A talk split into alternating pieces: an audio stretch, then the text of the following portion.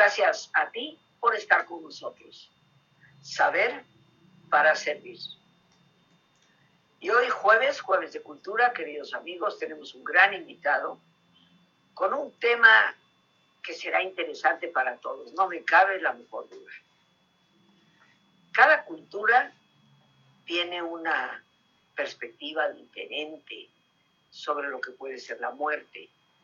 Pero todas las culturas, de alguna manera, generan una filosofía, una forma de pensar respecto a la muerte.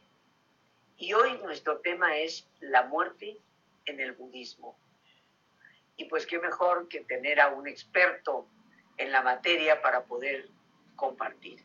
Hoy nos acompaña nuestro querido amigo Marco Antonio Karam, quien es la persona que dirige Casa Tíbet en México, la casa que representa oficialmente al Dalai Lama un hombre que conoce del budismo, lo vive, lo practica y que siempre nos deja el importante sabor de boca que el budismo da, la paz. Antonio, muchas, muchas gracias por estar con nosotros aquí el día de hoy y por compartir este importantísimo tema, porque estarás de acuerdo que todas las culturas tienen una visión de la muerte y que obviamente es un tema que nos atañe a todos. Bienvenido, muchas gracias.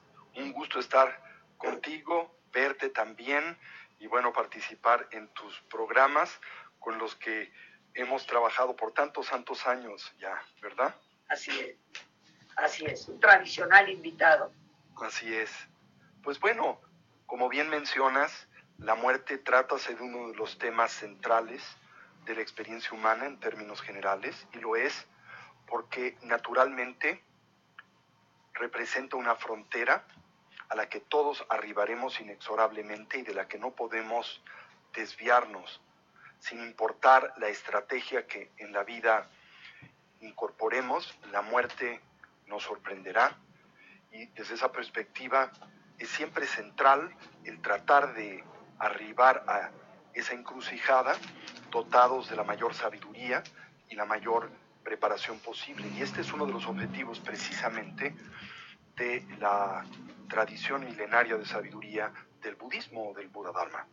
Para empezar, como hemos tantas veces subrayado, trátase esta de una tradición de orientación y vocación espiritual. Eso en esencia, ¿qué quiere decir?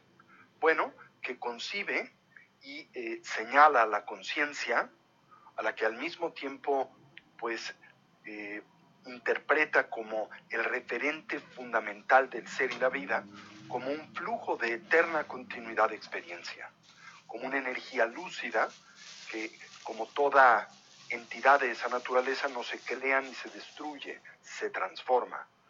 La tradición budista concibe a la conciencia no como una mera propiedad emergente del organismo físico, de eh, la organización propia que éste pueda tener y expresar, como por ejemplo a través del medio del cerebro y la red neuronal, sino concibe especialmente la dimensión más sutil de la conciencia como una entidad distinta, independiente al propio cuerpo, a sus funciones, al cerebro y a la red neuronal. Una entidad que se vincula con el cuerpo en el momento del nacimiento, que opera en vínculo y relación con éste a lo largo de la vida y que en el tránsito del morir vuelve a separarse de éste para continuar pues su travesía y su aventura vital en general. La tradición budista también contempla como central un concepto fundacional para las filosofías y para las tradiciones espirituales del Asia y particularmente del de la India y del Valle del Indus, donde emerge el Buda Dharma, que es el concepto del renacimiento, el hecho de que la conciencia utiliza distintas plataformas vitales para expresarse en diferentes dimensiones eh, pues existenciales y a través de ese medio aprender, eh, llevar a cabo toda variedad de experimentaciones, derivar de estos aprendizajes que le permitan sustanciar su desarrollo evolutivo en general. Así, desde la perspectiva de esta tradición, esta vida no es ni la primera, ni será la última por la que nuestra conciencia transite, y este cuerpo no es simultáneamente el único por el cual ésta se expresa. ¿sí? Ahora, desde la perspectiva de la tradición budista, uno de los cuestionamientos más primarios y elementales en los que el individuo debe de involucrarse es la investigación, el dilucidar qué es lo que le aporta Rosita a la vida de genuino significado, ¿sí? Y yo creo que, pues, evidentemente todos, directa o indirectamente, nos vinculamos con este cuestionamiento, pero lo resolvemos y lo abordamos desde diferentes perspectivas, a menudo algunas no del todo edificantes, ¿verdad? Y bueno, la tradición budista concluye que aquello que le aporta a la vida o existencia genuino significado es la búsqueda del bienestar genuino y duradero. ¿sí? Simultáneamente esta tradición eh, señala, advierte la importancia de distinguir dicho bienestar de un terrible impostor que en nuestras vidas ejerce estragos terribles, que es el mero placer hedónico, esto es, el placer o el bienestar que nosotros derivamos del contacto de nuestras bases sensoriales, particularmente las físicas, con diferentes estímulos que a nosotros aparecen subjetivamente como placenteros. Aquí acabo de decir algo que siento es importante y vale la pena de desempacar, ¿verdad? Estímulos que a nosotros aparecen como agradables. Lo comento porque cuando nosotros interactuamos con nuestro entorno, y particularmente lo hacemos con eh, apariencias que nos producen placer, nosotros comúnmente concebimos ese placer radica, está presente, reside en dichas apariencias o estímulos. Y por lo tanto, naturalmente a estos nos relacionamos con apego o lo hacemos cuando aparecen de forma contraria como desagradables con aversión. Pero uno de los grandes estructurales descubrimientos de la epistemología budista, de su ciencia de la conciencia, es que precisamente esas cualidades que nosotros concebimos como sustanciales, en realidad no residen en las apariencias con las que sensorialmente convivimos, sino son una imputación de la conciencia del individuo sobre las mismas. Cuando interactuamos, por ejemplo, con una galletita, la degustas y de esa experiencia derivas placer, tienes la certeza, falsa por cierto, de que ese placer reside como una cualidad sustancial en la, en la galleta a la que etiquetas como sabrosa. Pero la realidad es que lo sabroso de la galleta en realidad es algo que el perceptor proyecta sobre esa colección de ingredientes y que esa cualidad no es una intrínsecamente presente en la galleta. Si tú fallas en el establecer ese diagnóstico, la relación que estableces con la galleta será neurótica, ¿verdad? Querrás más galletas, tendrás que proteger tu galleta de que otros te pidan un cachito, ¿verdad? Y sufrirás cuando la misma empieza a disminuir en cantidad o en proporción, ¿verdad? Y no solo hacemos eso con la galleta, lo hacemos con las personas y lo hacemos con el mundo en general, ¿sí? Ahora, ¿qué es lo que produce bienestar genuino y en qué es el que esa experiencia se distingue del placer hedónico? Decía que el placer hedónico, el sensorialmente condicionado, surge pues limitado por dos defectos elementales. Es siempre temporal, dado el hecho de que los objetos eh, que lo propician pues eh, son transitorios y el individuo mismo que los experimenta también lo es. Y dos, esos estímulos son relativos. Por ejemplo, el refresco es sabroso cuando tienes sed, pero no es sabroso cuando ya no la tienes. Es sabroso cuando está socializado a su gusto, pero no lo es cuando no está socializado al mismo. Y el gusto es socialización naturalmente. No hay refresco alguno que sea universalmente sabroso para todos los seres humanos y no se diga para todos los perceptores. Le das una gota de Coca-Cola a una Catarina y la matas. No solo no le gusta, sino es letal para esta, ¿verdad? Bien, el bienestar genuino eh, Rosita, es de una naturaleza radicalmente distinta a la del placer hedónico. Y no tengo que decírtelo a ti porque eres también una experta en este tópico, pero bueno, tratemos de clarificarlo a nuestros amigos. El bienestar genuino no depende de lo que nosotros tomamos del mundo, sino depende de lo que traemos y obsequiamos al mismo, en consecuencia de eh, un equilibrio adecuado entre la mente, la conciencia y el corazón. Y en especial es el efecto o consecuencia de una mente dotada de sabiduría.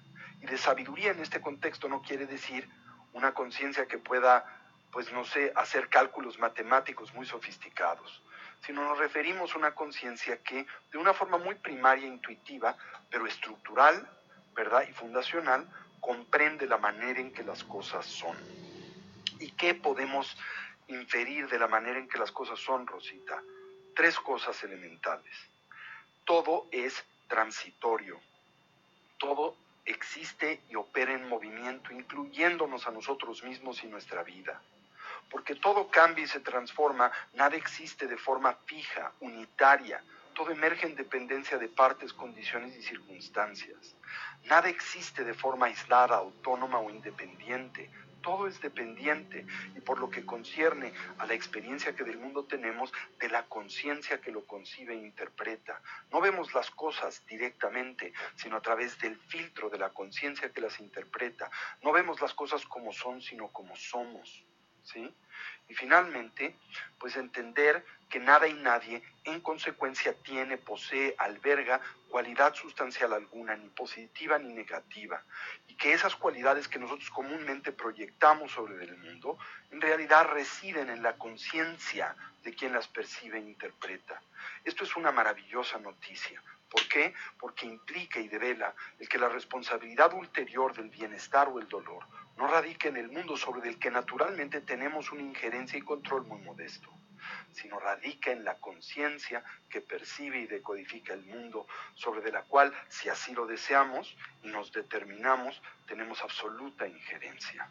¿Verdad? Podríamos decir, Marco Antonio, para no perderme yo misma, eh, lo primero que dices es que todo es transitorio.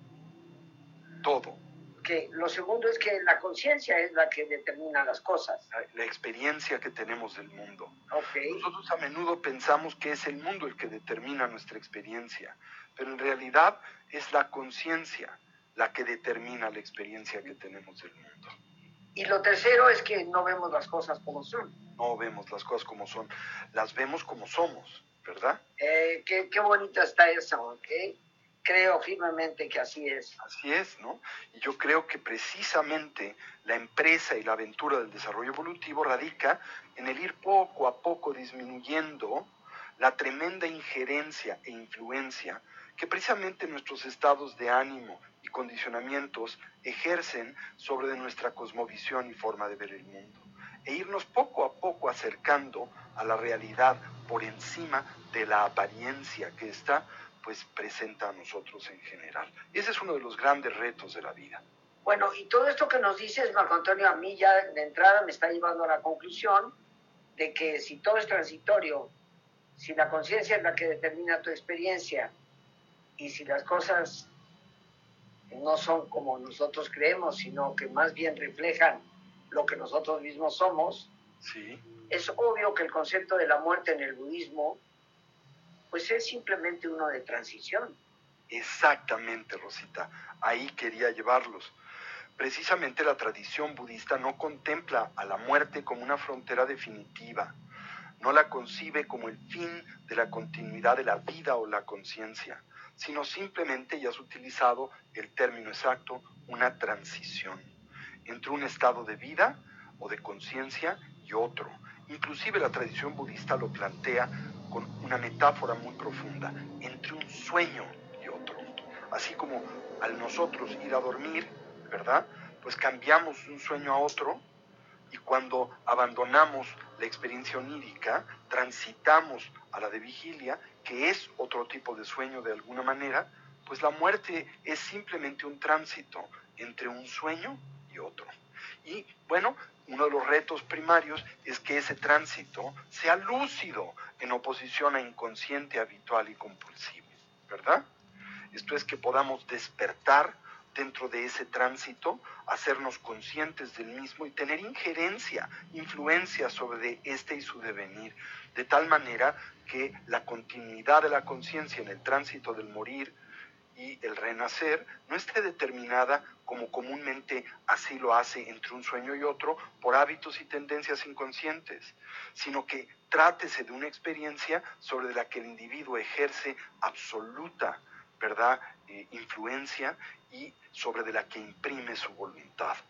Entonces, la tradición budista plantea lo siguiente, dice, dado el hecho de que la única variable que en la vida es del todo certera, la muerte, ¿verdad?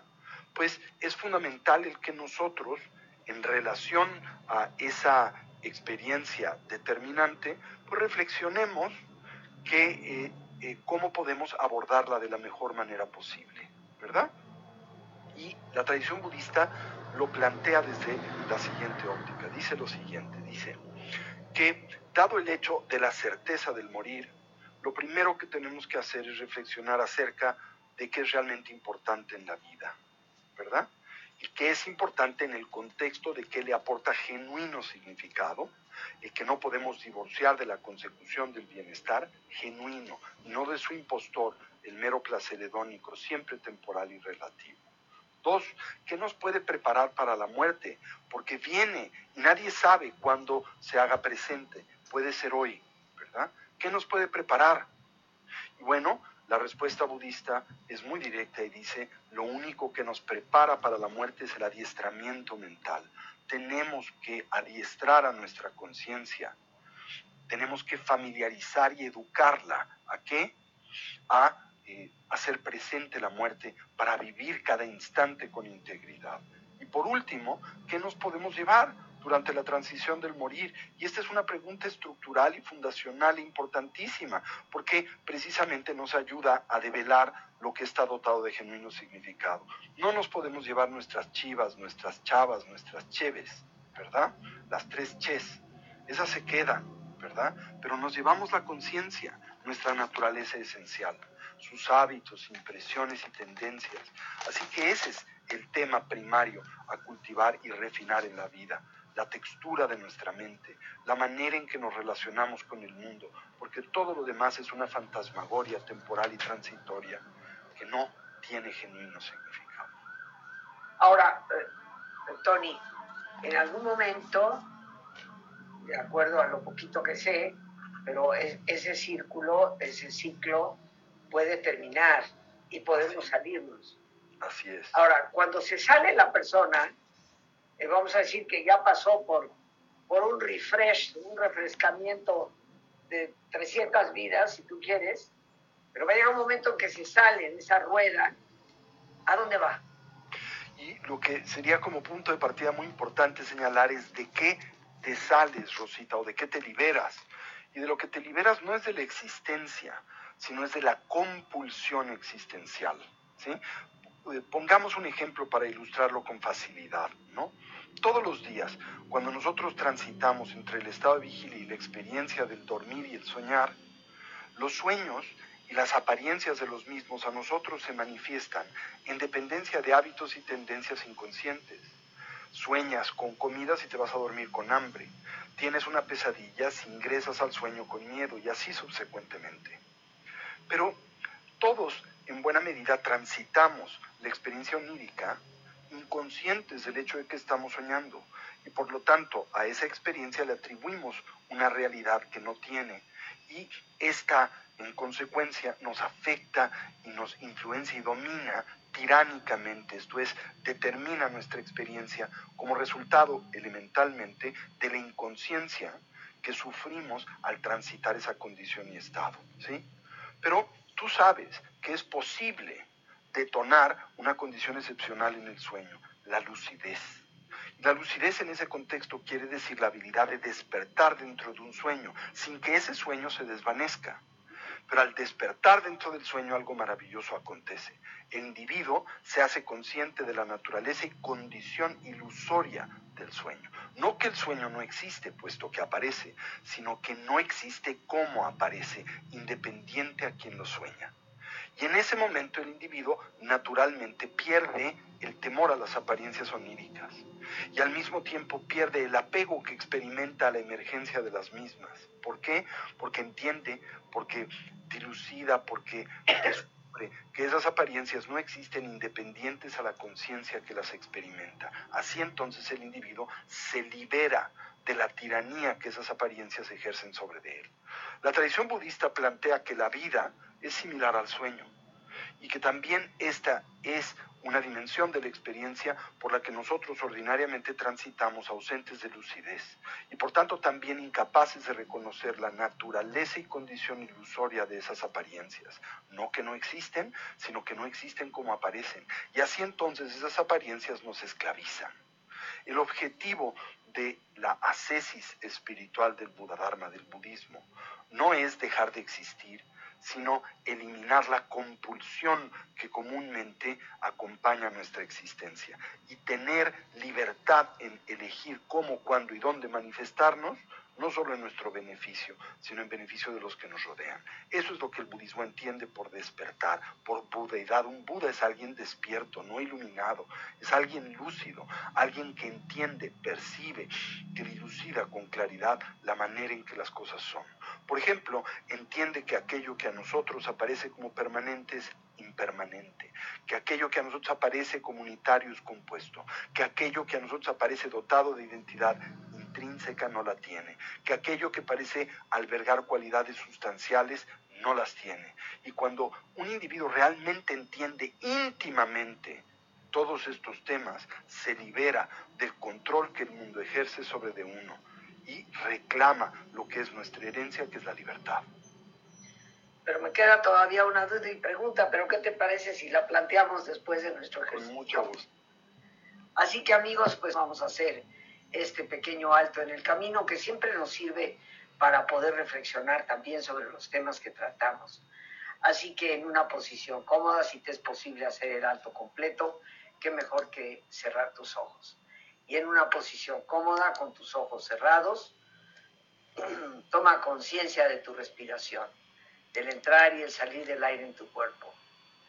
E imagina cómo al inhalar, así como llevas oxígeno a tus células, inhalas también serenidad para tu mente. Al exhalar, así como tu cuerpo se libera de toxinas, Imagina cómo en ese aire que sale también te liberas de todas las presiones y todas las tensiones. Respira profundamente. Y relaja tu cuero cabelludo. Todos los músculos que cubren tu cabeza.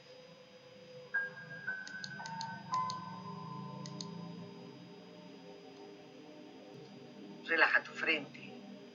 Siente la piel, la vibración de la piel que cubre tu frente.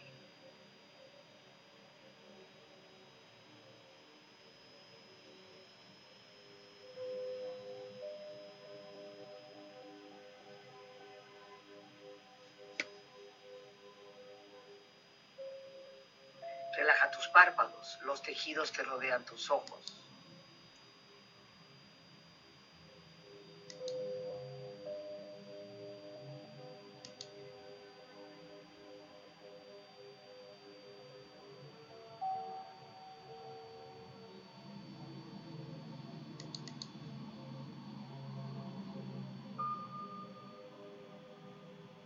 Relaja tus mejillas, toda la piel, todos los músculos que cubren tu cara.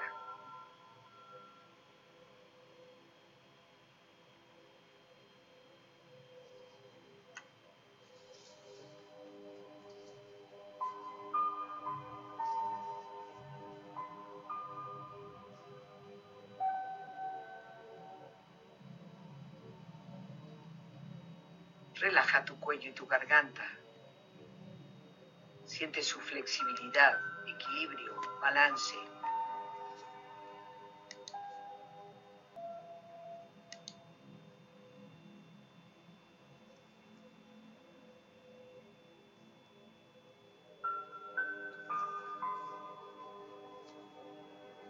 Relaja tus hombros, brazos y manos, así como tu espalda. Siente una agradable sensación que relaja todos los músculos en estas partes de tu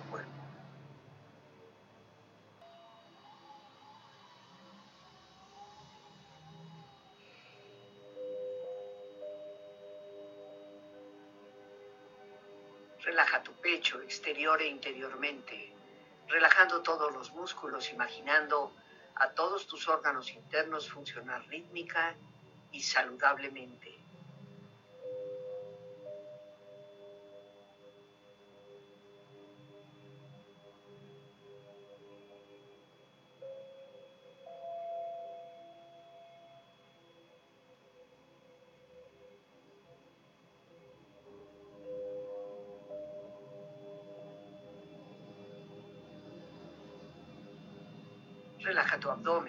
Exterior e interiormente, relajando todos los músculos, imaginando a todos tus órganos internos funcionar rítmica y saludablemente.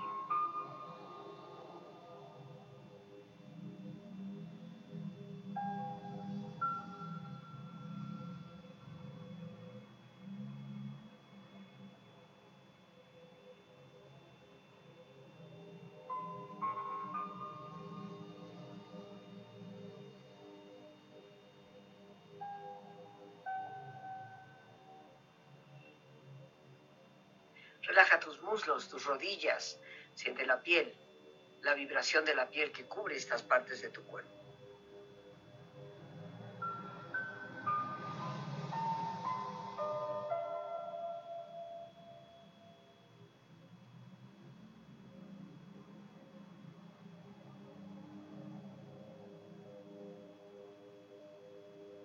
Relaja tus pantorrillas y tus pies.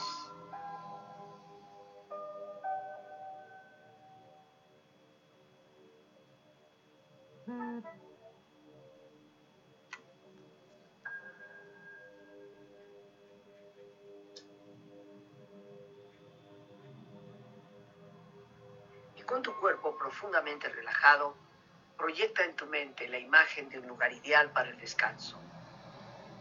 Imagina los colores, los sonidos, los aromas. Es una escena de belleza y paz. Siente estar ahí.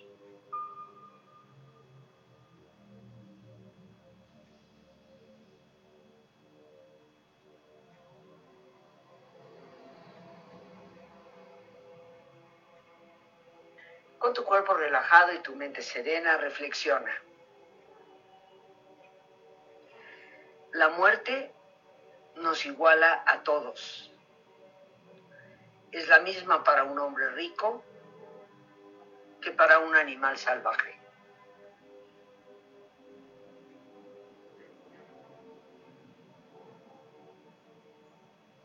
La muerte no se teme si la vida se ha vivido sabiamente.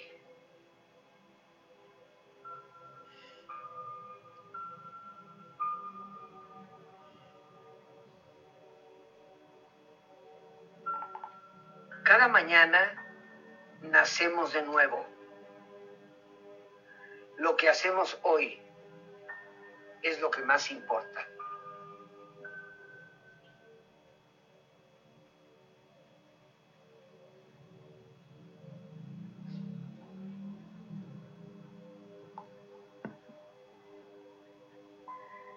Respira profundamente. Relájate bien.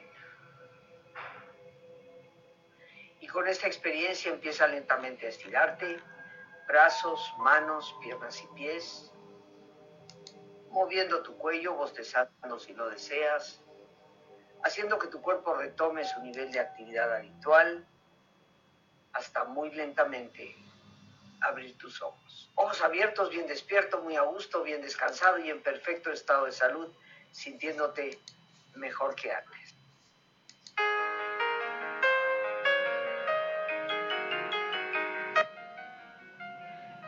La palabra resiliencia se ha puesto de moda, pero pocos entendemos lo que realmente significa y la importancia de poder fortalecer esa particular fortaleza en nuestra vida.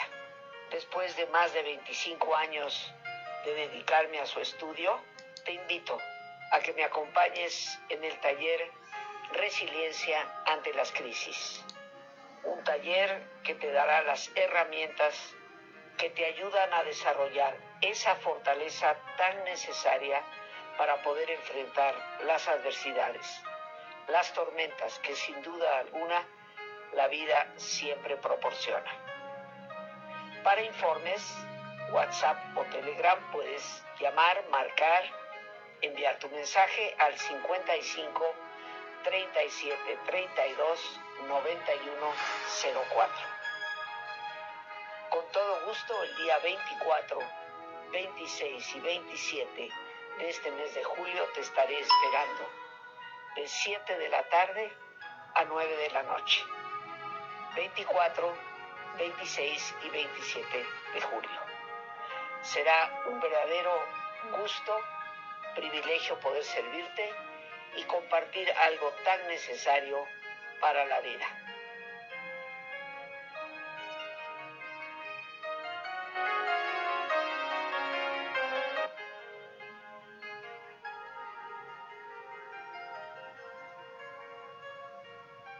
Empezamos con nuestro gran invitado Marco Antonio Karam, eh, director de la Casa Tíbet, tal vez la casa más representativa del budismo en nuestro país y por supuesto quien lleva la representación del Dalai Lama.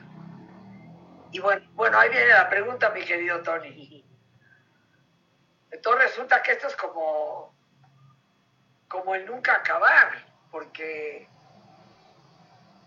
se habla mucho de que llegar a un estado de nirvana o un estado de total lucidez, pues eh, eh, desde mi conocimiento siempre ha incluido el que eventualmente te sales de esa necesidad del retorno.